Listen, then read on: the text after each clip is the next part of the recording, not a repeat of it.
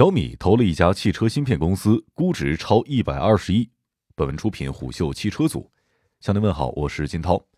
九月二十二号，虎嗅获悉，自动驾驶计算芯片公司黑芝麻智能宣布，已于近日完成了战略轮以及 C 轮融资两轮融资。战略轮以及 C 轮两轮融资投后估值近二十亿美元，黑芝麻智能正式步入了独角兽行列。战略轮由小米长江产业基金、富赛汽车等国内产业龙头企业参与投资；C 轮融资由小米长江产业基金领投，文泰战投、五岳峰资本、天际资本、元和普华、联想创投、林鑫资本、中国汽车芯片产业创新战略联盟等跟投。这也是小米在宣布造车之后对汽车上游核心芯片环节的第一笔投资。本轮融资将为公司的下一代高性能大算力自动驾驶平台的研发、公司的商业拓展、人才团队提供资金支持。此外，目前 C 轮融资也正在顺利的推进当中。成立于2016年的黑芝麻智能无疑是幸运儿，在国产替代的大背景之下，迈进芯片领域的独角兽阵营，同时又被头顶造车光环的小米所选中，一切看似都如此的顺风顺水，但其背后也付出了很多的努力和尝试。国产芯正在崛起，小米造车芯片先行。如果是十几年前造燃油车，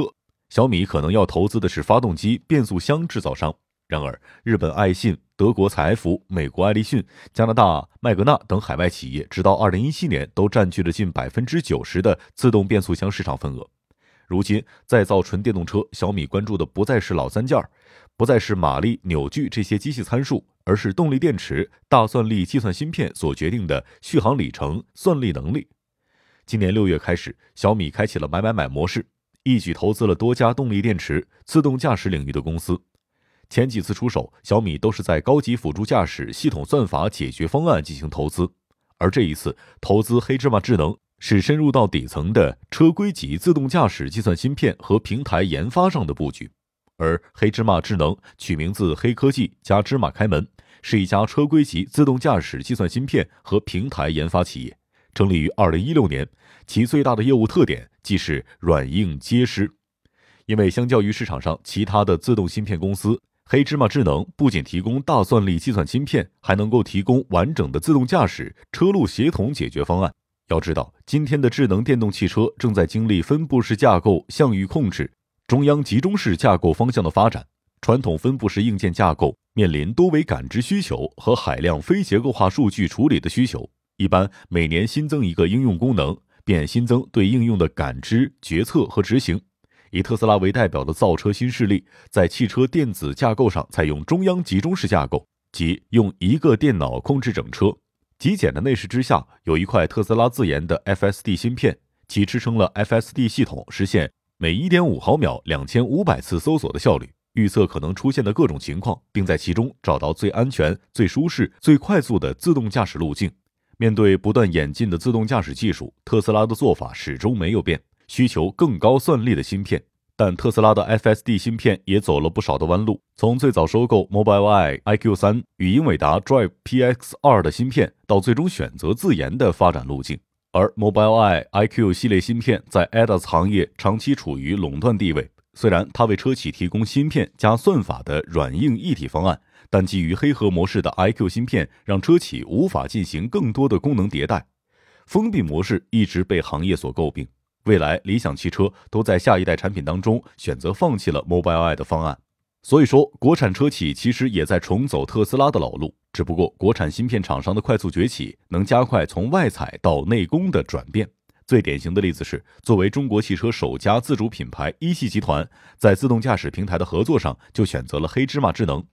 从二零一九年底到二零二零年底，仅一年的时间，一汽集团及其子公司就与黑芝麻智能公开进行了三次合作签约，双方在自动驾驶芯片、视觉感知算法和数据，乃至智能驾驶平台领域展开全方位的合作。此次战略融资，一汽集团、富奥汽车和德赛西威共同成立的富赛汽车参与投资，而黑芝麻智能与一汽合作支持的 L 三行车和 L 四泊车自动驾驶功能将应用于红旗旗舰 SUV 车型。除此之外，当下新能源汽车市场里面炙手可热的几家品牌，上汽、东风、悦享均为黑芝麻智能的客户。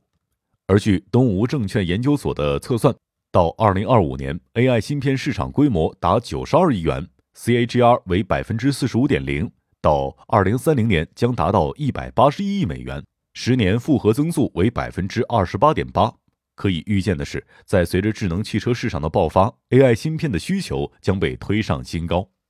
二，算力即是实力。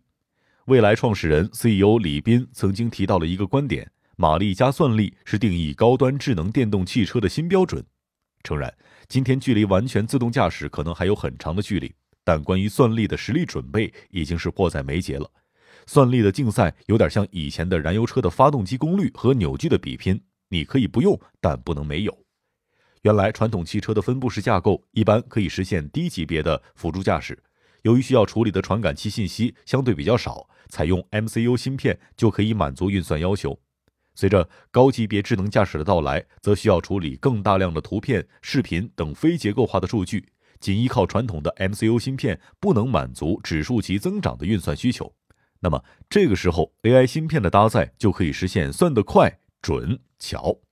比如 L3 级别的自动驾驶产生的数据量是每秒2.3 GB。对算力要求在一百二十九 TOPS 以上，L 四级别的自动驾驶数据量达到了每秒八 GB，对算力要求达到四百四十八 TOPS 以上。而如果考虑功能安全的冗余备份，算力需求可能还要翻倍。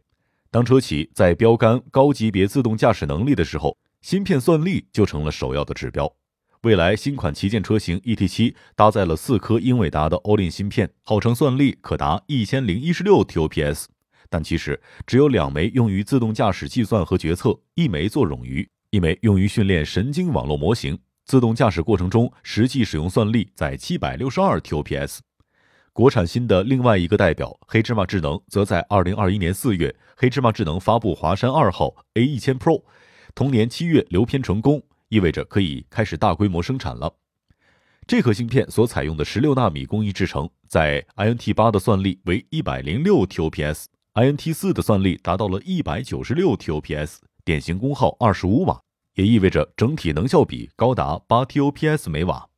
在功能应用方面，能够支持包括自动泊车、城市道路到高速公路场景的高级别自动驾驶。此外，这款芯片也同样支持多块芯片级联，形成一个更强大的算力平台。放眼当下的行业，算力竞赛已经开始拉开帷幕。单从数字来看，黑芝麻智能的芯片算力水平确实不输外资企业。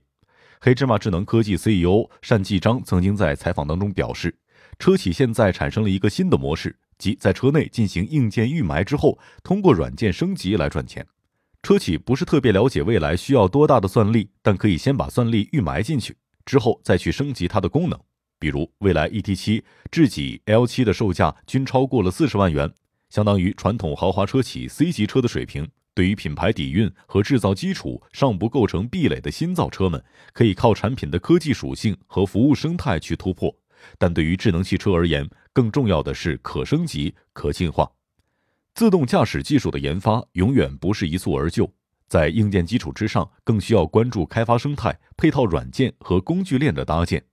为了配合高算力的芯片，黑芝麻智能开放了名为“山海”的人工智能开发平台。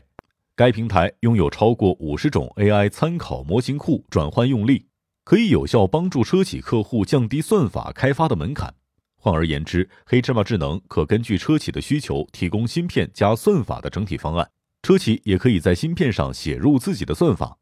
此外，黑芝麻智能还能够与宝龙、索托瑞安。纽麦科技在内的传感器厂商、算法厂商合作，打造出一套标准化的 FAD 参考平台，能够进行快速部署，帮助提升车厂及自动驾驶企业客户的系统开发效率。